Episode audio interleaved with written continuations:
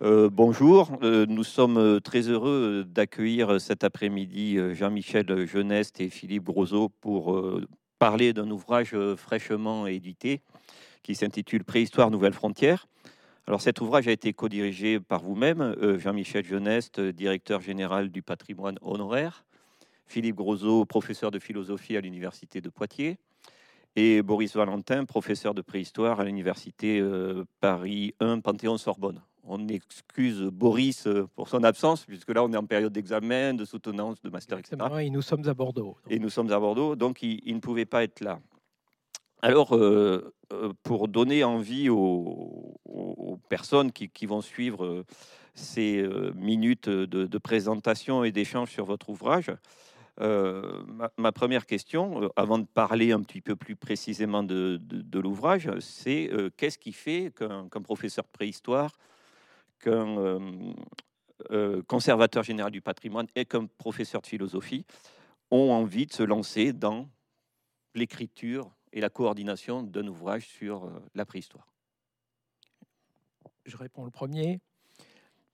Simplement parce que mes collègues et moi, nous nous sommes de manière égale trouvés confrontés aujourd'hui avec un intérêt croissant de la question et des questions générales touchantes à la préhistoire, qu'il s'agisse de l'ancienneté euh, des humanités, des questions d'anthropologie, d'évolution interne et des nouvelles techniques qui apparaissent, nouvelles méthodes de datation. C'est devenu tellement récurrent que nous avons organisé ces deux journées préalables qui, euh, sur les, les, deux ans euh, avant l'édition de, de cet ouvrage, et que nous avons vu qu'il y avait effectivement matière pour aller solliciter largement un certain nombre de collègues, mais de chercher au-delà des, disciplines. Voilà la réponse globale que je fais. C'est une perception globale d'un intérêt pour la préhistoire. Philippe? Oui, c'est ce que dit Jean-Michel est très juste. On a été sensible à ça, sensible euh, à l'actualité aussi autour de la préhistoire, qui est à la fois riche d'un point de vue médiatique, il y a beaucoup d'expositions, c'est un thème relativement porteur, et en même temps, quand on creuse un peu, on constate que il y a peut-être une difficulté de faire valoir euh, la préhistoire comme discipline réelle, qu'elle n'est pas si bien connue que ça sur le fond. Il y a les, très spécialistes, hein, euh, les préhistoriens eux-mêmes évidemment, mais au-delà, dans le grand public, il y a encore beaucoup d'interrogations. Et on vit une époque formidable parce qu'on vit aussi une époque où les technosciences produisent des avancées faramineuses parfois, que régulièrement des nouveautés apparaissent sur le champ préhistorique et il était temps, je crois, depuis, euh, disons, à peu près un siècle et demi que la préhistoire est, est inventée, de faire un, large bilan et d'ouvrir des perspectives nouvelles. Voilà, c'est ça notre intention. J'avais notre euh, dimension qui est non négligeable. Euh, cela faisait un certain temps que échangeant sur ce sujet assez général avec une diversité d'intervenants, j'avais envie de donner la parole à un certain nombre de personnes et j'avais envie de les écouter sur pour savoir si ce que nous ressentions de ce, de ce mouvement général était une réalité et vraiment donner la parole de façon réellement interdisciplinaire à un ensemble de collègues. Alors, vous avez donc euh, livré quelques clés déjà de compréhension de, de, votre ouvrage. Euh, c'est un ouvrage qui est assez volumineux. Il y a quatre parties dans l'ouvrage. J'ai compté à peu près 50 contributions, près de 450 pages. c'est donc un ouvrage qui pourrait sembler un petit peu complexe à, aborder. Et si c'est possible, est-ce que vous pensez en, quelques phrases, comment vous diriez, comment vous essayeriez de, convaincre euh, des personnes qui auraient un petit peu peur en voyant euh, l'ouvrage de, l'acheter pour le lire. Nous avons essayé d'anticiper, mais est-ce qu'on a anticipé au niveau de l'écriture et au niveau de la réception et de la lecture? Je n'en sais rien. Mais nous nous sommes dit, et nous avons quand même de façon assez volontariste demandé à chaque auteur de rester dans un format court, d'utiliser un langage qui soit un langage euh, appréhensible par tous. Nous avons euh, eu un éditeur qui a eu la générosité de, proposer deux illustrations en couleur à chaque ouvrage, ce qui fait que chaque contribution peut se lire de façon aisée et on peut normalement les, les enchaîner autour de cette thématique. Qu'est-ce qu'il y a d'original aujourd'hui? Quelles seraient les nouveautés? Et vers quoi s'achemine globalement une préhistoire? Et en même temps la préhistoire euh, partagée aussi avec les disciplines connexes, puisqu'il n'y a pas que des préhistoriens, et c'est ça qui est important.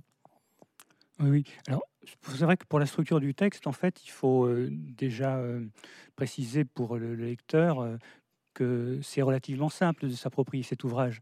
C'est vrai qu'il y a 50 participants, ce qui est un chiffre un peu monstrueux, mais en fait, ils ont un espace limité chacun. C'était un souhait très clair de notre part, donc il faut être concis, aller droit au but. Et d'autre part, euh, évidemment, dans ce type d'ouvrage, euh, on n'est pas nécessairement obligé d'aller de la première à la dernière page, et selon ses centres d'intérêt, eh bien, on peut euh, surveiller plus un article, être attentif davantage à un autre. Euh, voilà. Et en plus, les, disons l'architectonique générale de l'ouvrage, avec ces quatre parties sur lesquelles on reviendra, j'imagine, euh, facilite, je crois, la lecture. Donc c'est un ouvrage, je dirais, assez simple dans sa conception, enfin en tout cas on l'espère, et stimulant dans sa lecture surtout. Alors stimulant dans sa lecture, il, est certainement, mais il peut sembler un petit peu euh, complexe à, à appréhender un, ouvrage avec 50 euh, participants. Est-ce que vous diriez que c'est un ouvrage qui est quand même pour euh, l'amateur éclairé, l'autodidacte, ou, finalement que c'est un ouvrage qui est accessible à tout public? Alors, tout public, euh, évidemment, ça serait très ambitieux et c'est jamais tout à fait le cas, même pour un livre qui se prétend tout public. Mais l'amateur éclairé, assurément, oui, puisque de toute façon, même si on est très attentif à, donner la parole aux archéologues préhistoriens très spécialisés pour nous faire part de leurs avancées. Parfois, il y a des textes très très pointus euh, qui sont proposés comme ça. Il y a aussi beaucoup de textes qui euh, viennent d'auteurs qui ne sont pas des archéologues préhistoriens et qui abordent la réception de la préhistoire dans leur domaine et spécialité. Donc ça peut être euh, évidemment euh, des gens qui travaillent dans les sciences humaines, mais également des artistes. Il y en a quelques-uns qui sont proposés dans cet ouvrage. Et donc c'est un ouvrage vraiment, je crois qu'il faut insister sur ce point, euh, honnêtement simple de lecture, parce que toujours, même quand il est très précis, dans des formats brefs. Et ça, c'est vraiment un point, je crois, à valoriser. Il y a deux parties qui ne sont pas rédigées par des archéologues à proprement parler. Elles réservent des surprises, des points de vue différents, et à ce titre-là, pour un public cultivé et assez large, cet ouvrage peut servir de, point d'entrée et même de présentation de, la préhistoire aujourd'hui, qui est une discipline quand même euh, méconnue, assez euh, confidentielle malgré tout.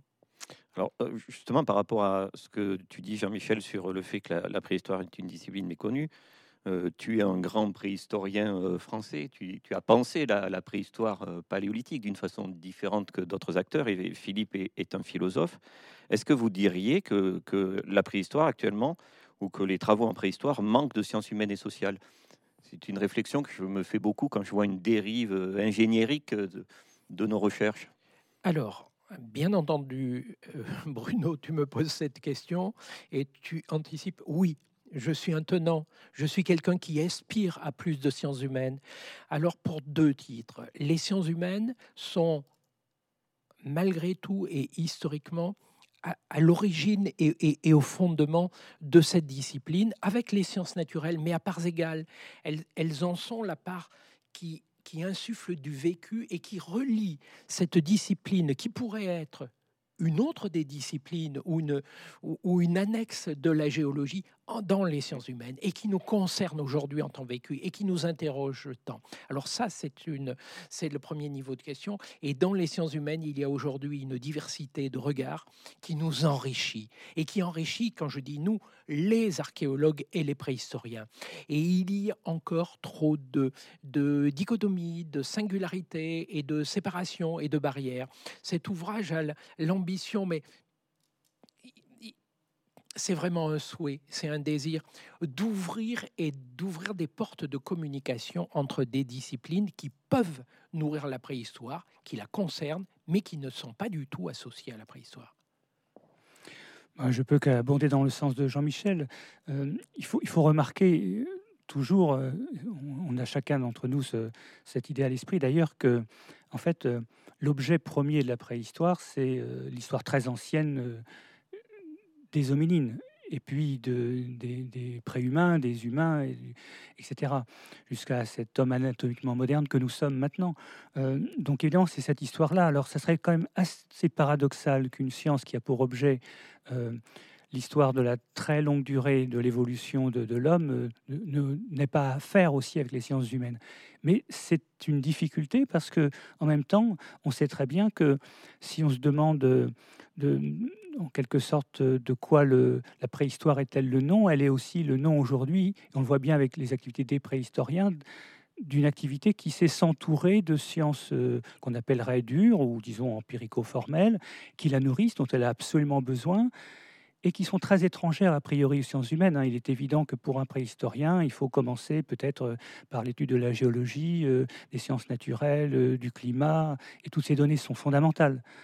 Alors évidemment, les sciences humaines là-bas, euh, qu'est-ce qu'elles ont à faire? Bah, Souvent pas grand-chose, et c'est une des difficultés. Et si on rajoute à cela que euh, euh, c'est une science qui a besoin d'être sur le terrain. Alors c'est encore une chose qui est un peu difficile pour les, tenants des sciences humaines qui, eux, ils sont, peuvent être ethnologues, archéologues, mais c'est pas toujours des hommes de terrain. Peut-être les hommes de bibliothèque, parfois, parfois trop en tout cas. Mais bon, bref, ça peut poser des difficultés. Mais quoi qu'il en soit, dès la fondation euh, de la préhistoire, et ça, euh, vous le savez euh, comme moi, eh bien, il a été question de comprendre en même temps ce que nous sommes devenus et qui nous sommes aujourd'hui. Donc, en fait, évidemment qu'on a besoin de sciences humaines, mais dans une interaction qui oblige, et c'est aussi une volonté qu'on a eue dans cet ouvrage avec Jean-Michel et, Boris, qui oblige les, les spécialistes de sciences humaines de se former quand même à cette discipline qu'est la préhistoire, et non pas d'importer leurs concepts ou leur savoir qui serait assez vite inapproprié. Hein. Donc c'est vraiment une volonté d'interdisciplinarité. Euh, je sais que c'est un terme euh, un peu dévoyé, très mode, euh, voilà, et puis dans lequel on peut mettre à peu près tout et son contraire. Mais pour nous, ça voulait dire une chose très précise. Ça voulait dire, euh, on a même une partie qui est explicitement consacrée à ça, euh, étudier les interrelations, c'est-à-dire ce que l'un donne et ce que l'autre reçoit, et inversement. Cette partie s'appelle don et contre-don, et on y tient beaucoup parce qu'on pense là qu'il y a un terrain fructueux d'échange entre entre spécialistes de préhistoire et puis euh, gens, personnes qui ont compris, qui peuvent comprendre l'intérêt de l'archéologie préhistorique, y compris pour leur propre discipline. Alors ça, c'est vraiment important. Euh, toutefois, l'exercice me semble très complexe euh, actuellement, en tout cas en fonction de ce qu'on peut vivre dans la communauté de l'enseignement supérieur et de la recherche, et particulièrement, j'aimerais avoir ton avis sur quel est l'apport de la philosophie, puisque tu es professeur de philosophie, aux études préhistoriques. Moi, j'ai eu ce sentiment qu'on en avait besoin euh, d'avoir ces contributions des philosophes pour nous aider à réfléchir sur les concepts, sur des concepts qu'on utilise très largement, mais sans cette profondeur euh, de connaissance qu'on peut avoir en sciences humaines et sociales. Et pourtant, euh, je trouve que l'exercice est très compliqué de, vous voir arriver dans notre sphère d'intérêt scientifique. L'exercice est compliqué, il n'est pas gagné, mais en même temps, ce qui est tout à fait passionnant, c'est une chose dont je me suis aperçu depuis quelques années maintenant, c'est que euh, dès, la fondation des sciences préhistoriques, hein, euh, avec les premiers noms célèbres de la préhistoire, des gens comme Cartaillac, euh, Breuil particulièrement, c'est à que je pense, dès que la préhistoire s'est inventée, elle a fait appel à toute une série d'autres spécialités, puisque aussi au milieu du 19e siècle ou à la fin du 19e siècle, en fait, les savoirs n'étaient pas si cloisonnés que cela.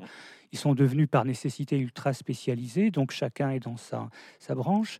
Euh, sans s'apercevoir en fait de l'importance des échanges. Mais je me souviens toujours avec émotion d'un texte de Cartaillac et Breuil lorsqu'il publie la première euh, monographie sur euh, Altamira, et il conclut leur ouvrage avec cette idée que s'ouvre ici un vaste champ et ils espèrent que, disent-ils, hein, les ethnographes, comme ils les appellent à l'époque, les philosophes et les artistes sauront s'approprier ce, domaine-là. Alors, est-ce que ça a eu lieu? Je pense pas encore, et en tout cas pas suffisamment. Je vois bien la réticence, y compris de mes collègues philosophes qui sont pas très savants en termes de préhistoire. Mais c'est pour ça, je, je, je reviens sur ce point, il était essentiel pour nous d'organiser le plus d'échanges interdisciplinaires possible, avec l'idée que nous devons apprendre la discipline de l'autre.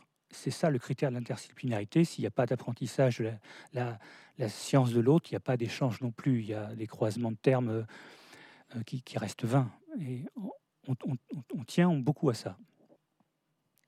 Je dirais que ce n'est pas effectivement évident et que la partie n'est pas gagnée, mais je suis toujours surpris parce que quand j'écoute euh, sur des sujets qui nous sont familiers, hein, tous les deux nous partageons un, consensus au, sujet par exemple des paléolithiques, de, des, des, humanités qui les ont associés, des industries, des cultures, etc.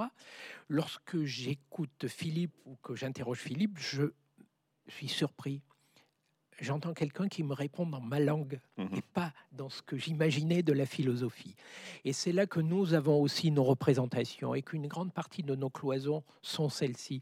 Et ça me rappelle très, de façon très, très publique une image qui va certainement te, te, te, parler, qui est que en, 1920, Marcelin Boule avait, euh, avait aussi euh, euh, dans, ses élèves, pas simplement des paléontologues, pas simplement des naturalistes, pas simplement des... Il y avait Thiers de Chardin, par mmh exemple, qui est devenu, alors qu'il apprenait la paléontologie, qui est quand même devenu un philosophe on a encore intérêt toujours à, essayer de nous mêler plus que c'est possible.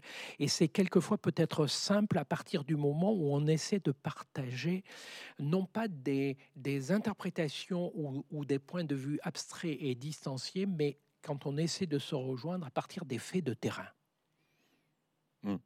Oui, eh ben, on va espérer que ça va fonctionner et que dans tous les cas, les, lecteurs de, euh, de l'ouvrage seront convaincus de, de l'immense intérêt à voir ces, communautés euh, académiques euh, travailler ensemble, échanger. En tout cas, euh, personnellement, je suis convaincu, mais je pense que l'exercice est vraiment compliqué à faire. mais on l'essaie, au moins, il y a l'envie de le faire. le titre, il s'appelle, le titre de l'ouvrage, c'est donc Préhistoire Nouvelle Frontière. Et donc, euh, on en a peut-être euh, déjà un petit peu parlé. Le titre, il peut paraître surprenant parce qu'on se dit la préhistoire, c'est obligatoirement contraint chronologiquement, c'est contraint par la nature euh, des, vestiges archéologiques que sont susceptibles de nous livrer les, terrains de fouilles. Alors, ces nouvelles frontières, est-ce qu'elles sont que liées justement à ces champs disciplinaires qui se rencontrent à travers l'ouvrage, à la multiplicité des, acteurs à qui on a demandé d'écrire simplement sur des thématiques qui leur plaisaient et qui correspondaient à ce qu'ils avaient présenté dans, dans les, réunions qui, ont précédé cet ouvrage ou est-ce qu'il y a derrière ça un autre message? Alors, un premier niveau de réponse est que, effectivement, euh, après réflexion, ce concept, cette idée, cette image de, de frontière est apparue, et parce qu'elle nous permettait d'illustrer à quel point les frontières classique, euh, déterminée de la préhistoire et, inscrite dans les bilans académiques euh, largement partagés et pouvait avoir bougé, pas simplement géographiquement, pas simplement au niveau des chronologies, mais aussi dans d'autres domaines, euh, entre les disciplines. Et à ce titre-là, nous avons identifié qu'il y avait des frontières qui seraient internes à la discipline, d'autres qui venaient de l'extérieur, et qu'en fin de compte, il y avait des attraits, des attirances venant non pas des acteurs de la préhistoire qui sont en nombre limité, mais justement des autres disciplines auxquelles on fait appel pour développer, dater, étudier, analyser, caractériser de façon de plus en plus pointue un certain nombre de domaines liés au contexte des objets, mais en même temps euh, venant aussi du large public, euh, d'auteurs euh, qui s'intéressent à l'archéologie, qui sont inspirés simplement par la préhistoire. Voilà ce, premier niveau. Donc ce concept de, de frontière, on l'a travaillé, on l'a nourri et il nous a permis de, structurer l'ouvrage. Voilà ce que l'archéologue répond. Eh bien, le philosophe ne va pas contredire l'archéologue, mais il va juste rappeler que frontière, ça ne veut pas dire borne. Frontière, c'est un lieu de passage aussi. Hein. La frontière franco-allemande fait que les Allemands viennent en France, les Français en Allemagne, et, les exemples se multiplient à l'infini. Donc les nouvelles frontières, c'est aussi des zones de passage qu'on essaye d'identifier. Euh, donc ce n'est pas seulement des résistances qui bloqueraient l'avancée de la discipline, mais c'est justement ces domaines de, passage auxquels on a été attentif. Euh, et puis elles sont nouvelles aussi parce que, en fait, l'idée de l'ouvrage, c'était quand même de se dire que euh, il faut, a un moment donné, dans l'avancée de l'histoire de la discipline, il faut faire comme un état des lieux, en quelque sorte. Et, ça, c'est un état des lieux de ce qui se passe dans euh, l'activité très riche de l'archéologie préhistorique dans ce début du 21e siècle, déjà fort avancé, puisqu'on est déjà en, 2023, euh, disons, dans ce premier quart qui, s'achève maintenant, euh, où on en est à la fois des percées scientifiques euh, issues de la technoscience, des rapports aux sciences humaines, de la réception muséographique de la préhistoire. On ne peut plus la montrer comme elle se montrait naguère, évidemment. Et donc, c'est toutes ces frontières qui sont des lieux de passage, de transition, et donc d'interaction, en quelque sorte, qui nous intéressaient les explorer nous permettait de configurer en quelque sorte notre concept de préhistoire avec ce paradoxe, mais euh, on y reviendra sûrement que c'est un terme euh, largement ambigu, largement bloquant, donc ça nous a euh, amusé, intéressé, passionné de pouvoir en même temps créer ces lieux d'ouverture et en reprenant et contestant ce beau et vieux concept finalement de préhistoire. Oui, je ne sais pas si on y reviendra, mais vous y reviendrez peut-être, puisque moi, dans ma modeste contribution, j'ai écrit, je crois que je tenais à ce concept de préhistoire, mais on, y reviendra sûrement. Alors, la première partie de l'ouvrage, elle, regroupe des contributions, euh, globalement, j'ai résumé ça comme ça, sur le temps en préhistoire. Et euh, le temps en préhistoire, c'est vraiment un paramètre fondamental euh, où, cohabitent plusieurs concepts, plusieurs chronologies même. Euh, certaines sont absolues, très analytiques, d'autres sont complètement relatives. Et alors là, j'aimerais vraiment avoir votre idée sur, justement, par rapport à cette nouvelle frontière. Il y a, selon moi, une nouvelle frontière là, très très forte à investir sur qu'est-ce que c'est que le temps en préhistoire, qu'est-ce que ça signifie? Euh, les préhistoriens qui vont avoir une tendance à être très euh, analytiques dans leur dimension vont accorder une valeur énorme à une datation absolue donnée par une méthode euh, radionucléaire. ceux qui seront sur le terrain beaucoup plus attachés aux, vestiges laissés par nos ancêtres vont accorder plus d'importance à, à la chronostratigraphie, à l'évolution de, ces objets. Euh, j'aimerais, je, trouve presque que, c'est, le temps, il est très fantasmé quelque part en préhistoire. On a l'impression de le maîtriser, mais il nous échappe totalement. Et alors là, j'aimerais vraiment avoir votre avis à tous les deux sur qu'est-ce qu'on peut faire autour du temps dans la préhistoire, en préhistoire, par rapport à cette idée qu'il y a de, des choses nouvelles à inventer en, échangeant différemment. Le, le, temps est porteur en et notamment en préhistoire parce que ça devient un outil, un outil qui nous permet de situer des événements du passé par rapport à nous, est un outil paradoxal. Il est paradoxal et nous essayons de le, de le montrer, plusieurs euh, auteurs, plusieurs participants à cet ouvrage, en analysant quelles sont ces caractéristiques. Alors bien sûr, il y a toutes ces dimensions et ces critères du temps calculé que tu viens d'évoquer, qui font que selon la période dans laquelle nous sommes, euh, se situent les objets d'études, il faut euh, avoir des spécialistes en physique euh, qui permettent de documenter ce temps, mais pour le grand public, ce temps-là reste malgré tout une abstraction. Qu'est-ce que c'est que situer un événement il y a 500 000 ans ou 50 000 ans? Comment font-ils la différence? Mais ils ont le même problème quand on parle euh, d'une période du, Crétacé supérieur qui se situe euh, il y a 125 millions d'années. Donc ces échelles de temps, ce sont des outils, ce sont des éléments d'abstraction qui, sur une grille, nous permettent de se situer. Ce temps-là, finalement, on s'y habitue les uns et les autres. On, comprend que c'est une abstraction, une, des unités de mesure, mais avec des systèmes de mesure qui changent euh, assez souvent. Et puis, nous avons découvert, on se rend compte que quand on veut insérer ces disciplines préhistoriques dans les sciences humaines, cette notion-là de temps, elle est effectivement un échec. Elle ne permet pas de nourrir. Ce qui devrait nourrir les sciences humaines, c'est un temps qui est plutôt vécu, et à ce moment-là, euh, dirait Bergson, c'est la notion de durée et comment appréhender la durée, qui fait que dans un campement que l'on étudie, il s'est développé pendant un certain temps des phénomènes qu'il est important d'appréhender?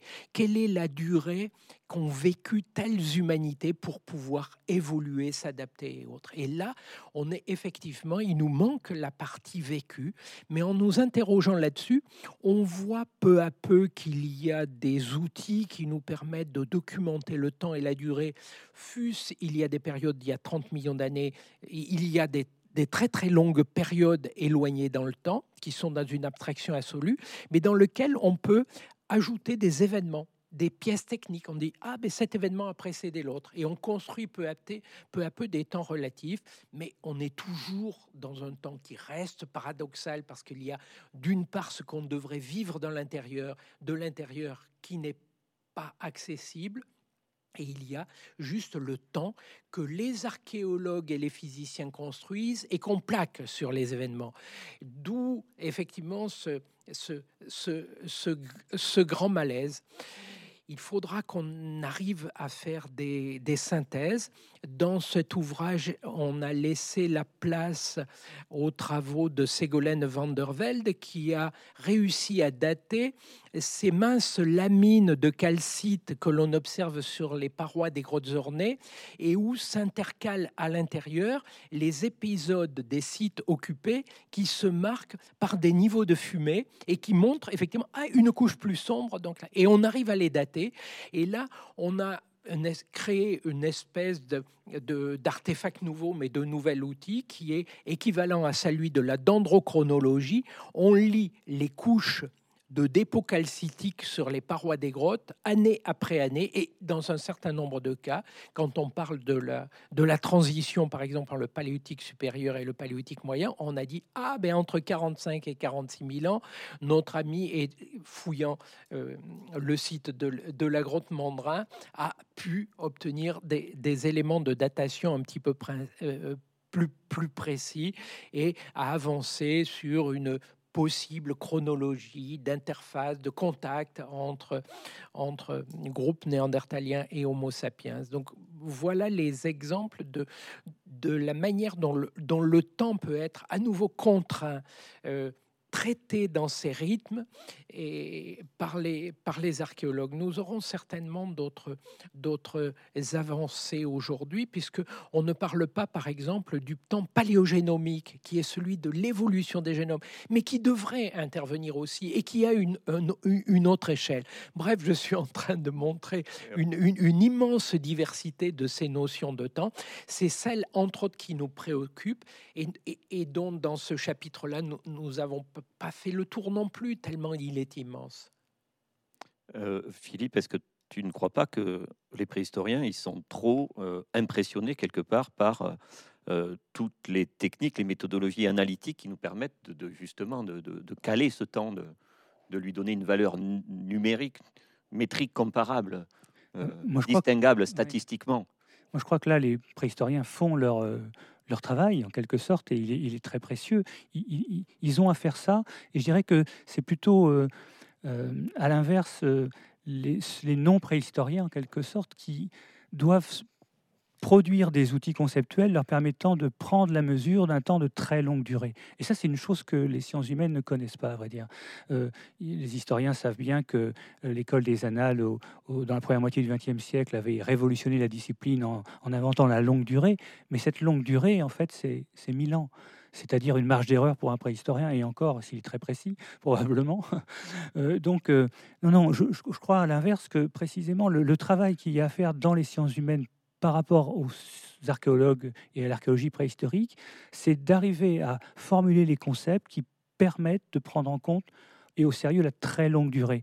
Euh, euh, par exemple, je sais que, quant à moi, je suis attentif, je, tu l'as rappelé Bruno, je suis aussi professeur à l'Université de Poitiers en l'occurrence, et donc je m'arrange pour tous les ans, depuis plusieurs années, faire des cours sur ces, sur ces questions.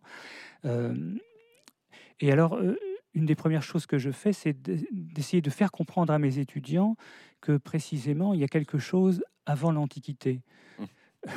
Ça fait légitimement sourire parce que nous, nous le savons bien, mais en fait, la plupart du temps, nous ne le savons que d'un savoir abstrait, puisque précisément dès qu'on sort de ces repères-là, en fait, on n'est plus du tout dans des échelles euh, mesurables aisément, on n'est pas du tout dans des repères euh, générationnels non plus.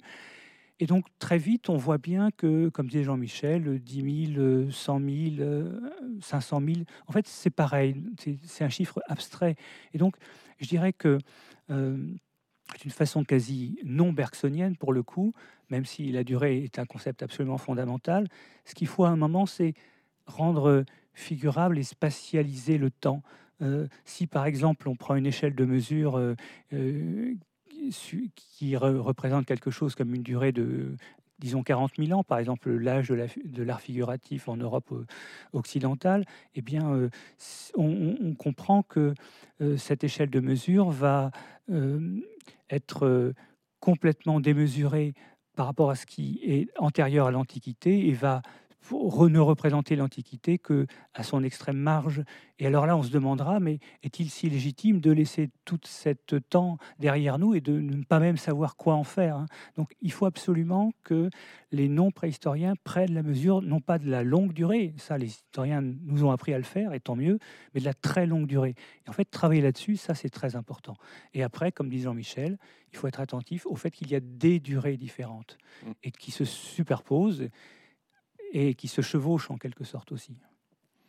comme il doit y avoir euh, des temporalités différentes euh, quand on étudie la préhistoire, quelque part. Et quand on veut essayer de reparler de la façon dont les groupes humains euh, eux-mêmes vivaient à ces époques-là.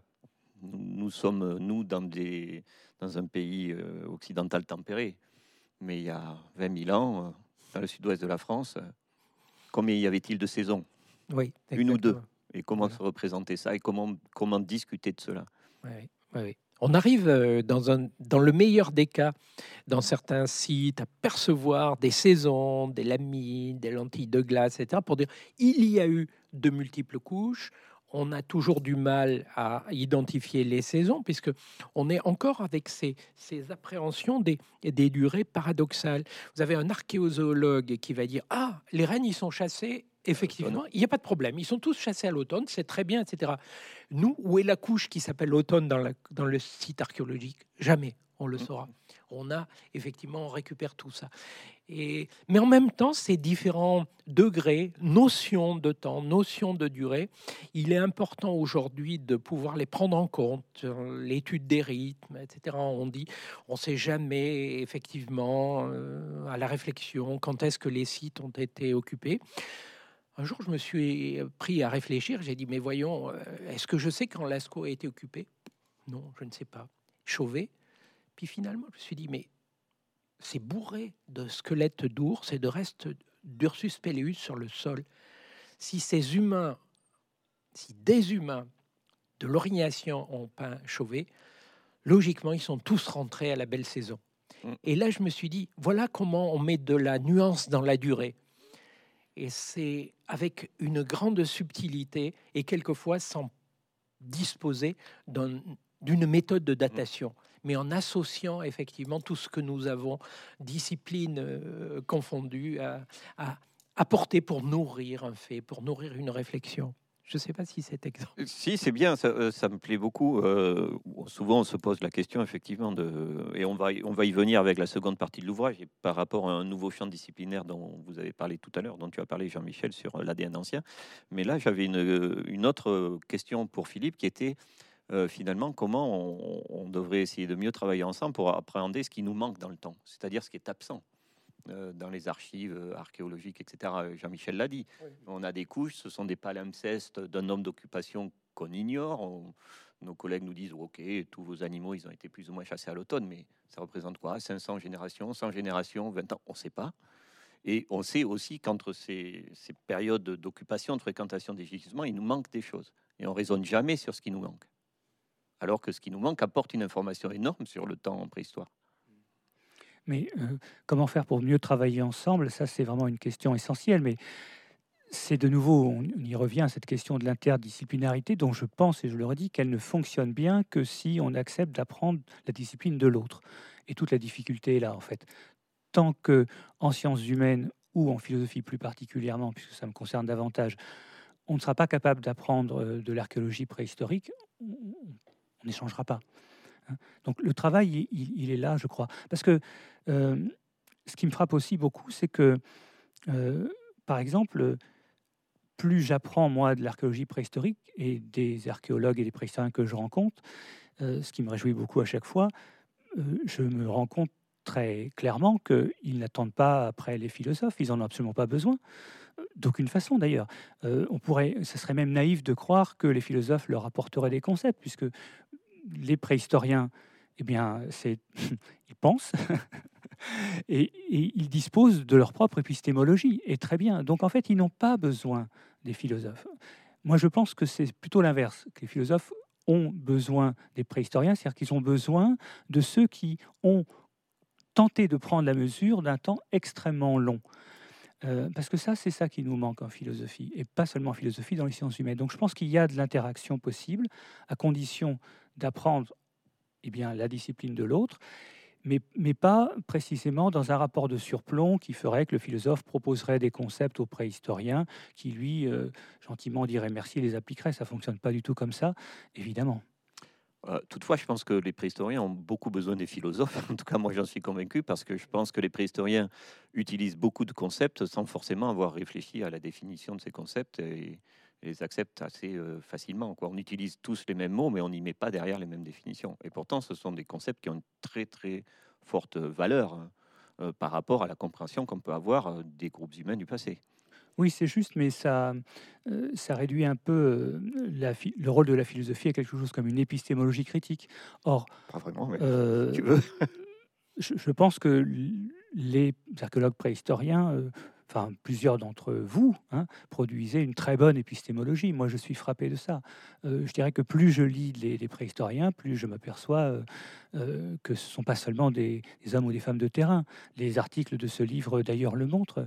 Les, articles signés des préhistoriens sont vraiment remarquables. Ils n'ont rien à envier, du point de vue critique, pour dire comme ça, aux philosophes.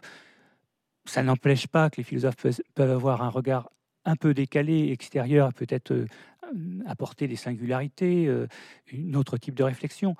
Mais je pense quand même que l'ambition doit être déplacée, c'est-à-dire que pour qu'il y ait de l'interaction, je dirais, apprenons de l'autre, et après nous avons un, terrain de discussion. Mais tant que si on, si on contraignait le philosophe, par exemple, à, n'avoir qu'un rapport critique par rapport à ce que font les préhistoriens, je pense qu'il leur serait de, de, peu de profit. Et de fait, ce qui me frappe beaucoup, c'est que jusqu'à présent, euh, bah, il n'y a pas de philosophie de la préhistoire. Il y a quelques philosophes, il y en a quelques-uns, mais ils sont très peu nombreux, et ceci quand même depuis, euh, depuis, le, depuis le XXe siècle. Ils sont très peu nombreux. Donc c'est que les préhistoriens s'en passent bien finalement. Jean-Michel, tu as quelque chose à rajouter par rapport à ça? Je suis aussi de ceux qui pensent que nous avons besoin euh, d'interagir et, de, et de mieux intégrer nos, disciplines pour euh, effectivement euh, avancer ensemble pour euh, un certain nombre de raisons. Et, je suis de ceux qui, qui, aiment se, nourrir, ne serait-ce que du,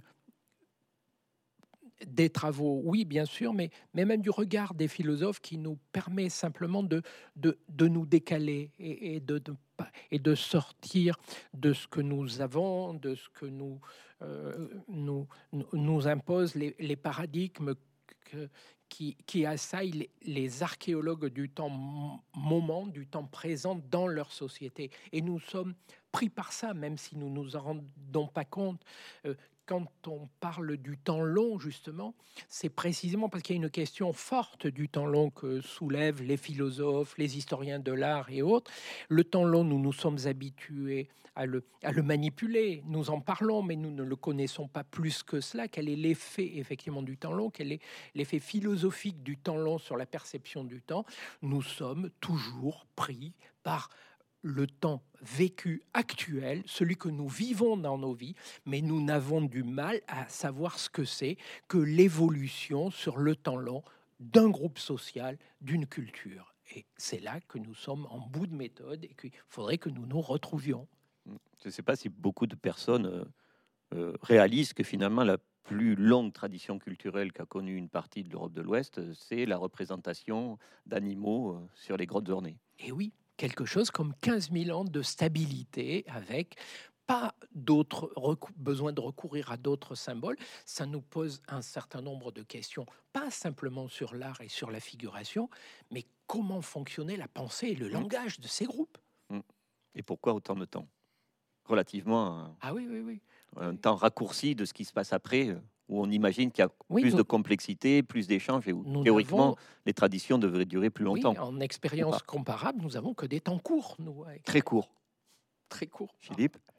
Oui, absolument d'accord. C'est une question décisive de la stabilité des, populations au paléolithique récent. Euh, c'est fascinant et c'est un objet qu'il faut absolument considérer pour comprendre ce que nous sommes devenus. Euh, moi, ça me fascine toujours de me rappeler effectivement que euh, l'art du paléolithique récent, bah, Jean-Michel parlait de 15 000, mais peut-être on peut aller bien au-delà encore, puisque finalement, euh, euh, si Chauvet est à 37 000, on est à, oui, 27 000 ans, 25 000 ans, disons, c'est faramineux. C'est-à-dire, quand on dit 25 000 ans, on comprend que nous ne comprenons pas. Mm. On comprend que nous ne comprenons pas parce que justement, ça veut rien dire 25 000 ans. C'est pas mesurable. Et, et, surtout, ça nous fait gommer, si on s'en tient là, la diversité des cultures. Parce que quand même, euh, c'est pas 25 millions d'orignatiens. Exact. Euh, donc euh, il faut pouvoir les mesurer, pouvoir les apprécier, voir les micro-changements, les micro-ruptures, et elles ont lieu. Hein. ces moments d'innovation, comme dirait Jean-Michel à propos de d'autres manifestations, ces moments d'innovation technologique, conceptuelle, symbolique aussi, qui font des ruptures. et, être capable de les repérer et de les assigner en leur donnant sens, ça c'est un travail magnifique. Alors moi c'est aussi pour ça que le, ce, travail des préhistoriens me, fascine et me passionne, parce que je pense que pouvoir comprendre ça, c'est en même temps euh, acquérir euh, un regard précisément sur euh, les formes symboliques structurelles qui fixent des, stabilités temporelles très longues et, et qui permettent de penser euh, euh, ben, ce qu'on peut appeler euh, des ontologies quasiment, c'est-à-dire des, des, modes d'être au monde qui se fixent pendant des millénaires, qui ne sont plus les nôtres. Hein, parce qu'évidemment, on, parle de 25 000 ans, mais Bruno, tu l'as rappelé tout à l'heure, ce sont aussi des individus qui vivent dans un âge glaciaire, ce sont des chasseurs-cueilleurs semi-nomades. C'est vraiment tout autre que nous, et en même temps, ce sont des sapiens. Donc il faut pouvoir penser ces différences. Et là, nous commençons un petit peu à deviner ce que nous sommes devenus. Alors, euh, la seconde partie, elle s'intitule euh, Percée en cours. Et euh, étant donné qu'il y, a un chapitre, enfin, il y a une contribution qui, qui porte sur cette nouvelle discipline qui est arrivée dans les sciences préhistoriques, je pense naturellement à l'ADN ancien. Euh, discipline qui a été nobelisée à travers euh, son, Tout à fait. Son, plus grand euh, chercheur, enfin son promoteur et celui qui a eu le plus de succès, bien sûr, le professeur Svante Pebo du Max Planck Institute à Leipzig. là, moi, j'aimerais beaucoup avoir votre avis sur la façon dont vous percevez ce nouveau champ disciplinaire qui a complètement bouleversé nos connaissances, ne serait-ce à travers euh, l'anthropologie biologique, euh, euh, des aspects concernant l'histoire du peuplement, jusqu'à deux travaux assez récemment publiés, un qui doit nous interpeller, en tout cas qui interpelle toutes les personnes qui ont fait du terrain sur la proximité de restes humains trouvés dans un gisement du sud de la Sibérie, Chagirskaya pour pas le nommer, où on a le grand-père et la petite fille. et alors là, on, est, on se dit, mais comment on doit interpréter ce que nous nous trouvons? Et, naturellement, euh, euh, l'autre aspect, c'est euh, ben, ce que ça nous apprend des relations qui ont pu être celles de, groupes humains du passé auxquels on a attribué beaucoup de différences biologiques et différences qui à la fois s'estompent ou pas. Alors, je ne sais pas si Philippe ou Jean-Michel pour moi, c'est une révolution, mais c'est une révolution mal intégrée quelque part pour le moment. Oui, j'ai peut-être tort de dire ça. En tout cas, mal intégrée par les préhistoriens qui s'occupent du comportement. Ah, voilà. Donc, je, je, je, sais, non, je ne peux, pas, je peux pas te reprendre. Mais euh, pour l'instant, effectivement, parce que ça évolue vite quand même, les résultats de, de des apports de la de, l'ADN ancien et de son éruption et avec les, différents chapitres que, que, que, cela ouvre. Alors, le premier, et bien entendu, je te rejoins, c'est-à-dire que cette immense durée dans laquelle on n'arrive pas à percevoir où à se situer et où jusqu'à présent on est limité par la, précision des méthodes de datation. Ça, c'est un premier aspect. On rentre à l'échelle de la variation individuelle et on rentre dans, l'échelle enfin générationnelle. On est dans vraiment du vécu puisqu'on peut situer un individu par rapport à sa parenté biologique proche ou sa filiation. Et quand on a plusieurs individus, on peut commencer à avoir, et on a un certain nombre de publications depuis une, depuis cinq ans où on voit des groupes, des familles, des assemblages. Et là, c'est nouveau. On a vraiment une fenêtre qui s'ouvre sur les relations interindividuelles, donc sur euh, les relations interspécifiques, mais interindividuelles. Qu'est-ce que c'est? Et ça, ça, c'est pas encore exploité. C'est très récent, et je pense que c'est pour ça, Bruno, qu'il faut pas s'attendre à ce qu'il y ait une intégration immédiate de la part euh, des archéologues.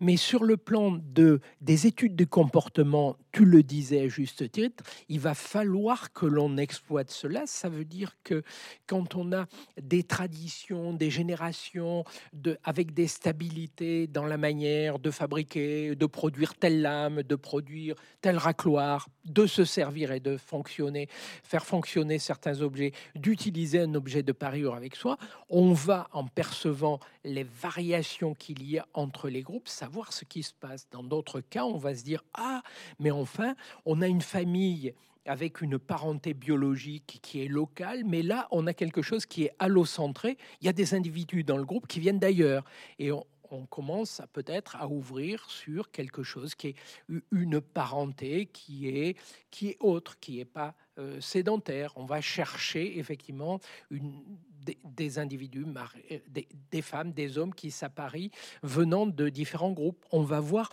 le mouvement dans les, dans les, nappes de population.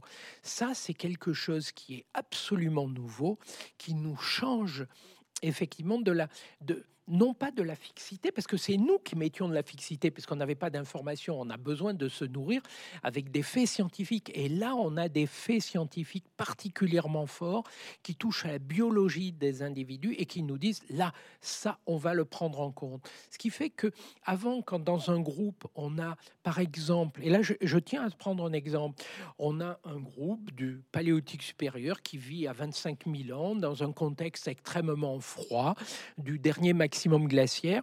Et on voit que ces individus ont de la parure, qu'ils ont pris pour faire de la parure des dents sur des animaux, comme par exemple des rennes ou des cerfs, et on a des craches de rennes ou de cerfs qui sont portés, etc.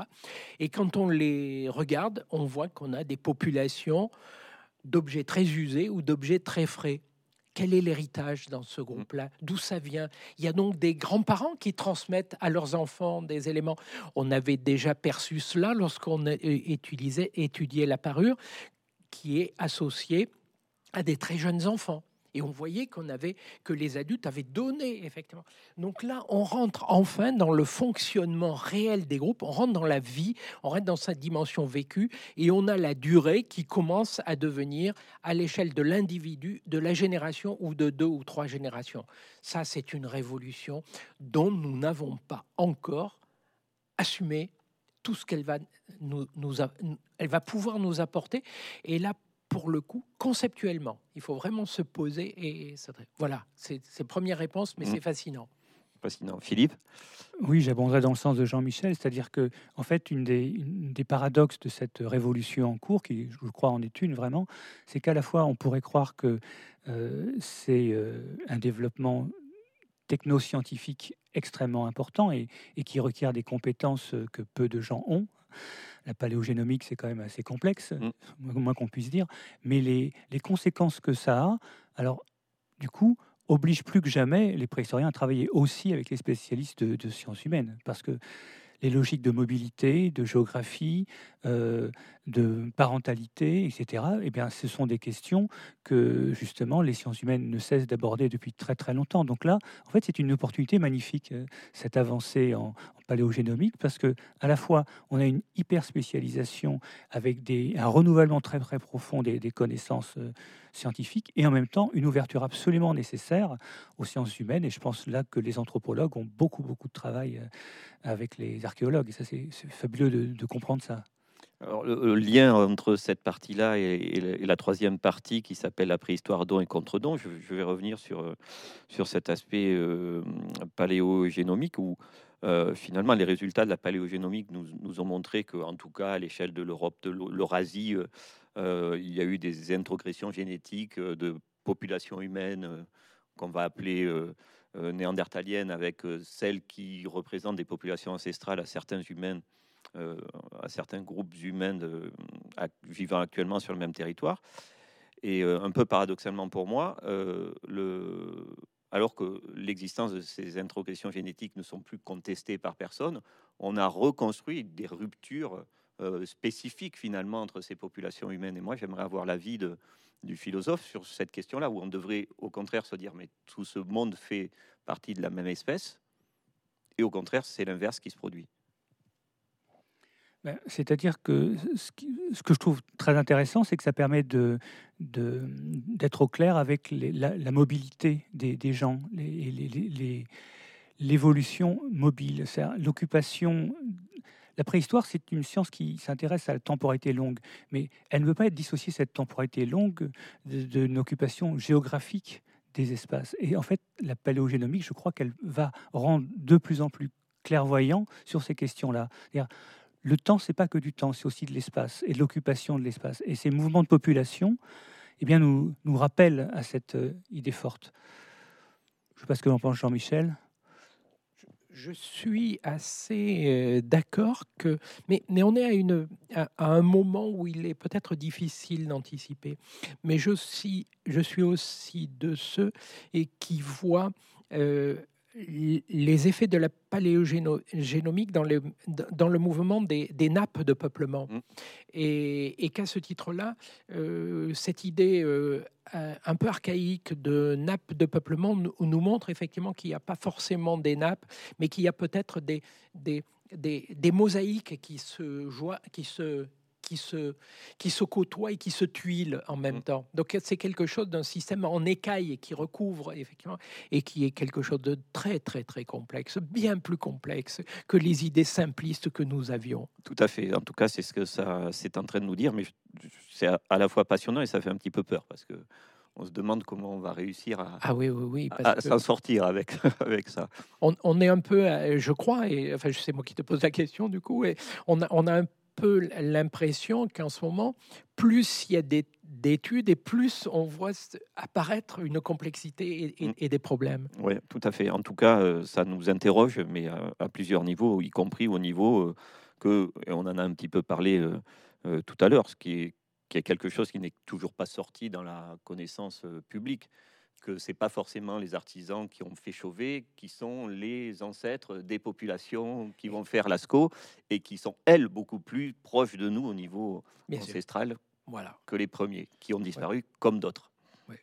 Concept assez compliqué à, assez compliqué, mais manipuler, on va dire. Oui, mais qui euh, quand même ne doit pas nous laisser euh, euh, sans intérêt. Au contraire, au contraire, si on pouvait aujourd'hui, donc rester sur cet exemple que tu sors, s'il était possible de mieux caractériser les origines des artistes de Chauvet, nous serions, moi en tout cas, extrêmement heureux parce que cet art de Chauvet est singulier par rapport à l'autre art. Mm.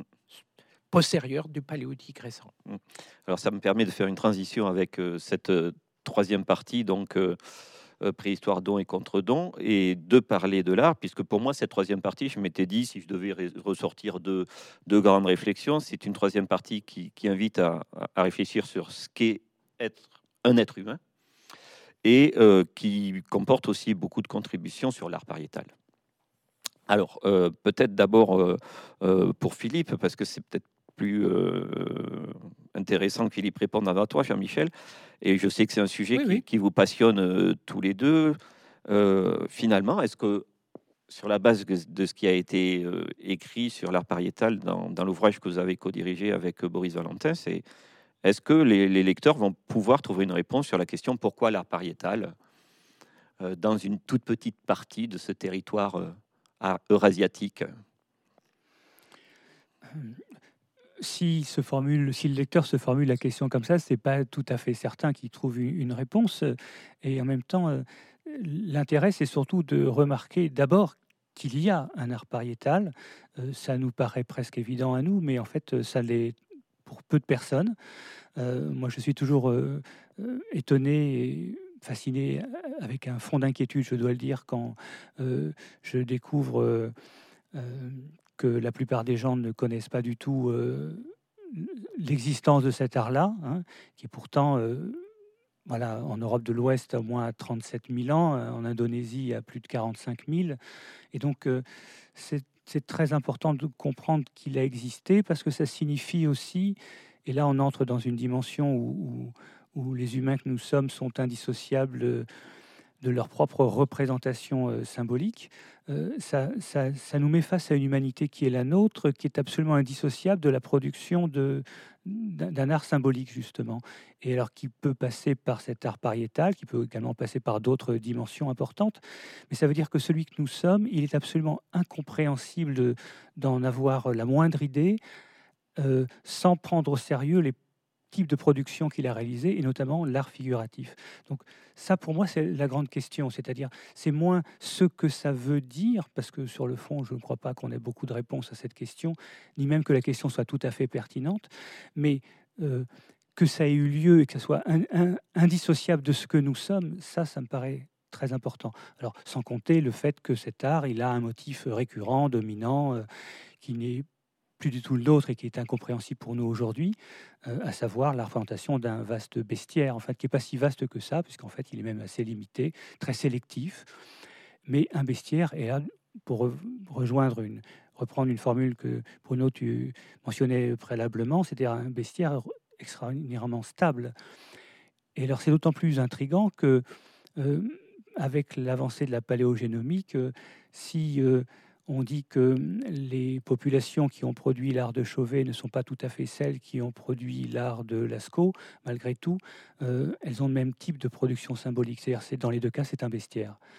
Et donc, ça, à comprendre, c'est majeur, en fait. Et, insister sur ce, point-là me semble être un des éléments les plus essentiels à comprendre. Alors, un bestiaire avec beaucoup de signes, euh, beaucoup de traits, beaucoup, beaucoup de formes d'expression dans les cavités. on n'a pas découvert probablement euh, certaines euh, formes d'expression qui ont existé à cette époque-là. Oui, mais elles sont quand même relativement, relativement constantes, constantes dans le temps euh, au niveau de, de, ces symboles animaux et qui sont prééminents avec un art géométrique, avec des expressions géométriques qui, qui coexistent. Et et que les deux expressions restent stables avec les mêmes rapports pendant une telle durée à travers, euh, à travers de telles de telles euh, durées culturelles, à travers une telle étendue géographique de l'Eurasie, puisque les formes de, de cet art figuratif et des signes évoluent, mais restent le même jusqu'au au, début de, la Sibérie, donc un très vaste espace. Et malgré les groupes culturels, les traditions, les langages et probablement les mythes de ces groupes-là. Et là, on est quand même dans une espèce de, mystère euh, sur le, fonctionnement, mais en même temps la base structurelle de la pensée de ces sapiens-là, qui par-delà leur langue et leur variabilité, ont une structure mythographique qui, est aussi stable, aussi aussi réduite, pourrait-on dire, alors que forcément, ils sont population de traditions orales et ont une grande luxuriance d'expression. Nous n'avons pas abordé à proprement parler ce sujet, il était au-delà de, de, de, cet ouvrage et il reste la question majeure qui reste à débattre, qui est celle de, de, la signification, mais probablement aussi de la fonction et surtout de l'origine de, cette, de, de l'inspiration de, de la pensée des sapiens. Ils ne sont ce ne sont peut-être pas eux qui l'ont porté. Et ils l'héritent peut-être des humanités précédentes. Vaste euh, problématique. Euh, alors, euh, le, temps passant vite, je passe à, la quatrième et dernière partie qui, de l'ouvrage qui s'appelle Partager la préhistoire. Et, et cette partie, moi, m'a beaucoup intéressé parce que effectivement, elle, elle s'interroge pas mal sur comment on peut la raconter, cette préhistoire, quels sont les enjeux, est-ce que c'est si facile que, cela de la raconter? On peut penser à des, certains produits culturels assez récents qui ont rencontré un énorme succès à la fois médiatique et, et de, vente et qui ont été accueillis euh, dans beaucoup de structures euh, euh, muséales ou dépendant de, voilà, même de, des monuments historiques, etc. Euh, et j'aimerais avoir votre avis sur euh, comment, selon vous, en ce début de 21e siècle, il conviendrait d'essayer de, raconter différemment la préhistoire euh, actuellement de ce qu'on a pratiqué jusqu'à présent tout le temps, quasiment, avec un, petit côté sensationnel, quel que soit le sujet. Philippe ou Jean-Michel? En tout cas, moi, je pense qu'il y a une marge de manœuvre pour raconter la préhistoire qui ah. tient plus, qui, qui, qui tiendrait plus compte de nos interrogations sur ce qu'on ne sait pas. Et c'est jamais ce qu'on présente en préhistoire. On présente toujours quelque chose qui est perçu comme étant des certitudes, bien souvent fausses. Et je, bon, voilà, tu connais euh, l'expérience qu'on a fait avec notre ami Nicolas sur un, petit produit euh, qui a rencontré son succès. Et oui, qui était un, fake et qui a touché beaucoup de monde. Bien entendu. Bien entendu, on, dispose aujourd'hui plus que jamais d'un éventail de techniques et de, solutions narratives pour, euh, pour parler de la préhistoire, pour la présenter, pour la faire vivre aux yeux du public et pour attirer le public. On n'a euh, jamais eu autant de, d'aisance et nous avons une société qui est attirée effectivement en plus. Donc, on, est dans un, dans un rapport d'empathie qui est, qui, qui, est évident, avec une, un grand nombre aussi de, de, résultats liés à la technicisation de, de, nos disciplines dont on parle. Donc, on a de la précision, de l'information à faire partager. Et, et là, on doit... Enfin, je, suis, je suis euh, aussi quelqu'un qui est énormément dans l'attente. Nous avons essayé de montrer la diversité des, des compétences, des métiers, des, des champs d'intérêt qui sont mobilisés aujourd'hui par la préhistoire, et quelquefois en allant chercher assez loin. Tu attires le sujet sur la, sur la médiation euh, télévisuelle et autres, mais malgré tout, il y a toujours, on, reste assez matérialiste et assez simpliste dans la, manière de, de traiter de traiter l'information relative à, cette discipline et à cette science.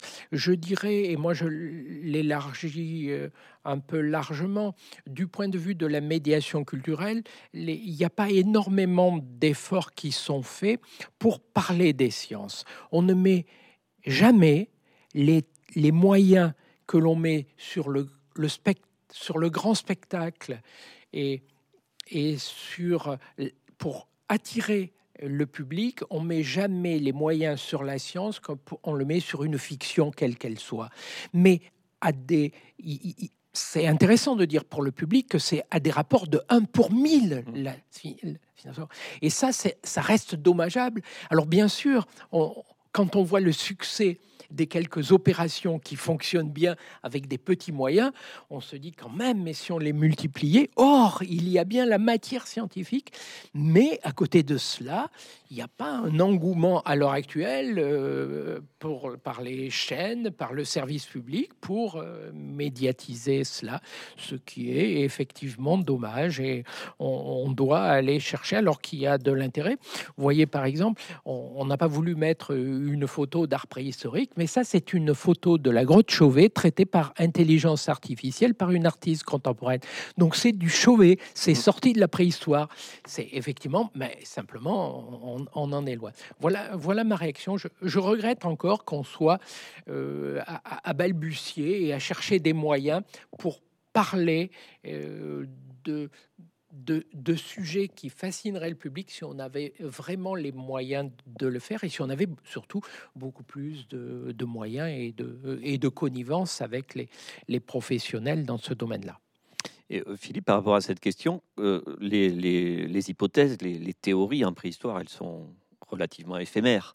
Finalement, quand on regarde celles qui ont été produites sur l'art pariétal, il y en a eu un certain nombre, etc. Sur l'artisan de la transition. Euh, comment tu penses que la philosophie pourrait aider les préhistoriens à améliorer la qualité du discours restitué vers un public qui n'est pas un public forcément d'amateurs éclairés pour justement sensibiliser au fait qu'à un moment, on ne présente que ce qui est, nous semble, l'interprétation la plus simple au regard de nos capacités d'analyse de certaines données.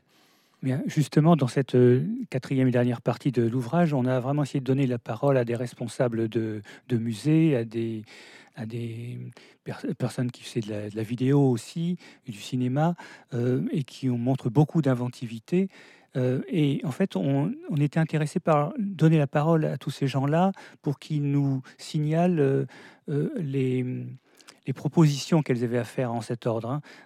quand on est responsable d'un musée de préhistoire aujourd'hui, évidemment, on ne peut plus se penser comme on se pensait au début du, du siècle précédent.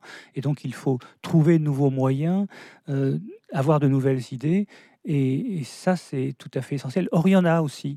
Hein, il ne faut pas être trop pessimiste euh, là-dessus. C'est-à-dire que euh, directeur de musée, il a toujours envie que son musée soit fréquenté, qu'il soit animé, que les gens s'intéressent à ce qui, se montre et se produit.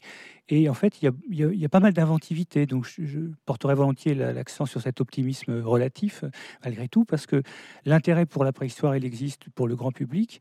Euh, mais c'est comme un intérêt de ce qui, à la fois, fascine et euh, est complètement euh, méconnu la plupart du temps, pour les raisons qu'on a dites, hein, c'est-à-dire les, échelles de temps euh, inappropriables en quelque sorte, des cultures très éloignées. En même temps, je suis frappé par l'inventivité de, ce qui se propose.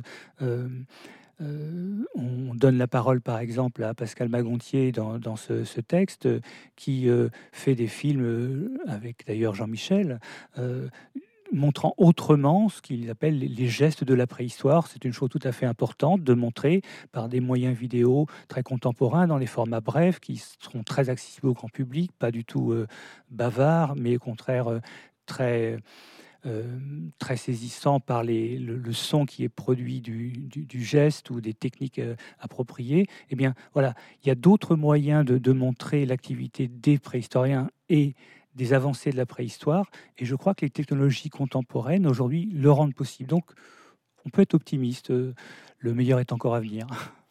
Alors, euh, l'heure est bientôt terminée et je vais vous proposer de répondre à une dernière question. Euh, une dernière question qui n'est pas forcément une question traitée dans l'ouvrage, même si je pense que la lecture des différentes parties de l'ouvrage permettront aux, personnes qui achèteront cet ouvrage de, trouver des réponses on est à un moment très particulier de notre, préhistoire et de notre histoire évolutive, euh, culturelle, comportementale, où, où nous avons enfin conscience de l'impact euh, de nos activités sur, sur les équilibres naturels. Et je ne dirais pas que c'est la question à un million de dollars, mais on se la pose très souvent, à savoir qu'est-ce que l'étude de la préhistoire, de notre passé, peut nous apporter pour essayer de trouver des réponses, des solutions à, ce qui nous arrive très très vite, euh, à savoir que le décalage entre nos comportements et la nécessité d'être beaucoup plus respectueux de, la Terre et de ses équilibres naturels nous vont nous obliger à changer de façon draconienne nos habitudes. Oui, c'est une. Nous, avons à faire face à une prise de conscience pour ceux qui ne l'ont pas fait, et l'ouvrage peut contribuer à, aider en ce sens qu'il y a des parties sur l'histoire du climat euh, qui étaient traitées par, euh, par Stephen Thiebaud, qui parle effectivement de, de, de, cette récurrence, de cette ancienneté de, des variations climatiques et de, de ce en même temps des informations et des archives qui sont contenues dans les sites archéologiques qui nous permettent effectivement de, documenter une, une situation. Et puis en même temps, on a aussi euh, euh, avec euh, l'outil et le relais que représente et qu'on vient d'évoquer à travers la médiation culturelle les, musées d'archéologie, et nous leur avons donné beaucoup la place, les musées de l'archéologie se font aujourd'hui énormément le relais de cette situation, c'est-à-dire font le lien entre une situation dont on a des connaissances par rapport sur le passé lointain et une situation qui nous concerne aujourd'hui, mais avec une urgence particulière qui est celle de d'une espèce humaine qui a tellement agi sur son environnement en tant que prédateur, en consommant énormément d'espace, mais aussi d'autres types d'espèces. Et euh, je pense et je m'oriente effectivement sur un sentiment qui est apparu dans plusieurs, dans la bouche et dans les textes de plusieurs auteurs. Euh, responsables et conservateurs de musées, auteurs, artistes, écrivains, etc., euh, philosophes aussi, qui ont parlé de l'altérité à l'égard du préhistorique, de l'altérité à l'égard des temps préhistoriques. Donc il y a une prise de conscience de l'autre, des autres dans le temps et des autres aujourd'hui euh, dans, dans, dans l'espace dans lequel nous, nous vivons et que nous partageons. Et cette l'émergence de cette notion d'altérité est pour moi synonyme de quelque chose de positif par rapport à cette situation dramatique si elle l'est. Philippe? Oui, moi je dirais que euh, bien que ça ne s'apparaisse pas explicitement dans le titre de cet ouvrage, mais que préhistoire euh, mérite aussi un S. Il y a des préhistoires, et comme il y a des préhistoires, eh ben ça signifie aussi que il ne faut pas confondre, par exemple, le paléolithique récent et puis le début de la néolithisation, et qu'il y a peut-être là quelque chose comme un tournant majeur euh, qui explique aussi ce que nous sommes devenus. C'est-à-dire que c'est vrai dans cet ouvrage, on a beaucoup parlé, essentiellement parlé du paléolithique récent. Euh, parce que c'est aussi ce qui nous intéressait le plus, hein, là où et, et, très peu du processus de néolithisation. Mais si on veut comprendre ce que nous sommes devenus, il faut comprendre les deux. Et donc préhistoire avec un S de nouveau. Tout à fait d'accord avec toi sur préhistoire avec un S. Ce sera un beau sujet de débat parce que moi, je m'amuse devant les étudiants euh, devant lesquels je, je parle souvent à leur dire que c'était les sociétés du paléolithique récent qui étaient les premières sociétés capitalistes de, de la Terre. Et là, je m'aperçois que des étudiants de nos masters ne savent pas ce que veut dire le mot capitalisme. Mais bon, c'est une façon de conclure cet échange. Philippe Grosot, Jean-Michel Jeunesse, Jeunesse, pardon, merci beaucoup pour euh, cette heure d'échange sur ce magnifique ouvrage, Préhistoire Nouvelle Frontière. Et j'engage toutes les personnes intéressées par la préhistoire et plus à lire cet ouvrage qui est absolument passionnant. Merci encore. Merci à toi, merci à tous.